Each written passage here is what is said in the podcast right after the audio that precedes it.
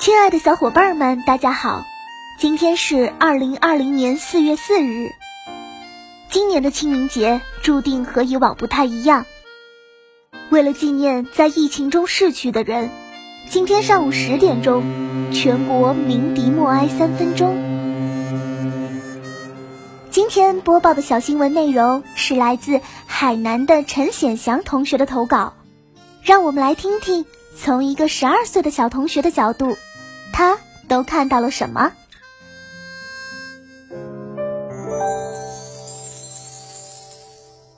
嗨，大家好，我是袁小喵。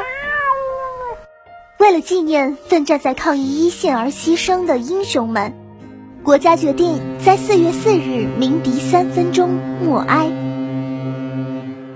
小亮，你今天默哀了吗？当然，小喵。你给我讲讲各地都发生了什么吧。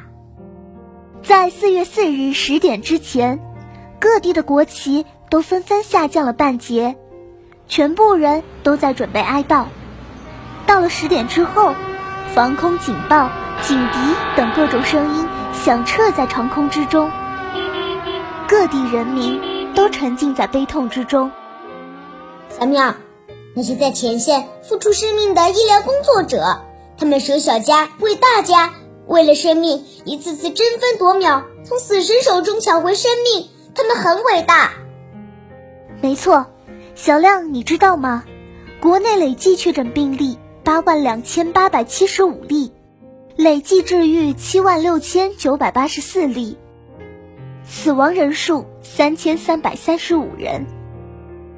这一个个数字，可都是一个个鲜活的生命。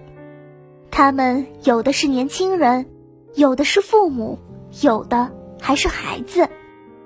同胞们就这样眨眼间消失了。小喵，我也感到非常伤心。小喵，我也看到了，突然一下子多了许多，人们都失去了他们的亲人或亲属，肯定会很伤心。嗯。他们都承受着巨大的心理压力。小妙，你给我讲一下在这次抗疫之中一位伟人的故事吧。好的，我要讲的是首位牺牲在前线的英雄，他的名字叫李文亮。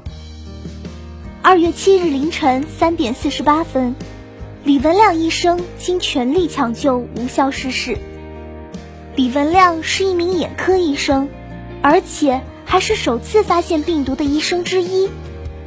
一月十日，李文亮医生接收了一名新冠肺炎的病人。两天之后，李文亮开始出现咳嗽症状，前两次的核酸检测呈阴性。二月一日，李文亮医生被确诊为新冠肺炎。他去世后，武汉市中心人民医院外。都摆上了许许多多的鲜花。他曾经救过许多人，也曾经给了我们信心和力量。小妙，我相信我们一定可以战胜疫情，一定可以实现零的目标。小亮，我发现你长大了，懂得了更多。感谢你们，我们的大英雄。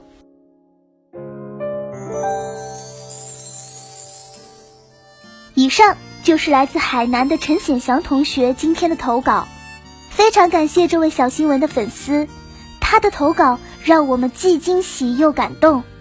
惊喜的是，这位十二岁的小粉丝竟然可以这么迅速的创作出一篇非常具有时效性的小新闻播放稿件。感动的是，他有一双发现世界的眼睛，让我们也感受到了小新闻的力量。为了保证他的作品完整性，我们没有做太多的修改，希望大家喜欢。亲爱的小伙伴们，你今天都发现了什么？如果你也想和大家分享你的小新闻，可以随时联系我们，欢迎给我们投稿哦。好了，今天的小新闻就到这里了，我们期待下次再见。